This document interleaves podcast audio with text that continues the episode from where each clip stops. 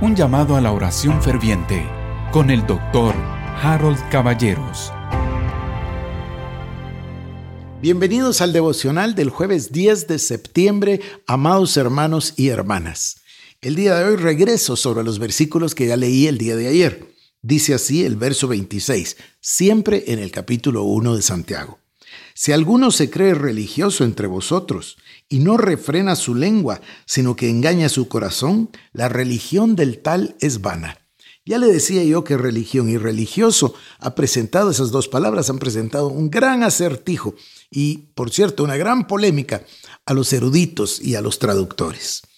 La religión se refiere a la forma externa de cómo nosotros hacemos notar el cambio que se produjo adentro de nosotros. Bueno, tal vez podríamos usar entonces otra palabra semejante que es los frutos, porque dice, por sus frutos los conoceréis. Entonces la religión sin mácula delante de Dios el Padre es visitar a los huérfanos y a las viudas en sus tribulaciones. Esto es lo que llamamos caridad o filantropía, como le decía ayer, pero quizás no sea solo dar de nuestro dinero sino sobre todo dar de nuestro amor, dar, visitar a los pobres, visitar a las viudas, a los huérfanos.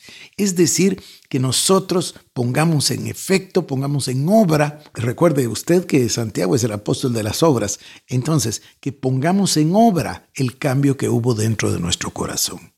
La segunda parte la mencioné, voy a repetirla, es y guardarse sin mancha del mundo. Esto es muy importante. Jesucristo es el ejemplo perfecto con toda su serie de atributos que nosotros los vimos, amor, humildad, entrega, obediencia, sacrificio, etc.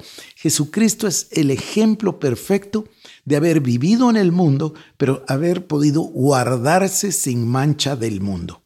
Y eso es lo que nos está llamando. Nos está llamando a la generosidad, nos está llamando a la filantropía, pero sobre todo nos está llamando a la pureza Hoy hay una abundancia tan grande de pornografía, tan grande de, lenguaje profano. Hay una abundancia de todo lo sucio, lo... Bueno, no quiero hablar de eso, voy a decirle impuro. Y nosotros somos los llamados a guardar nuestros ojos y nuestros oídos.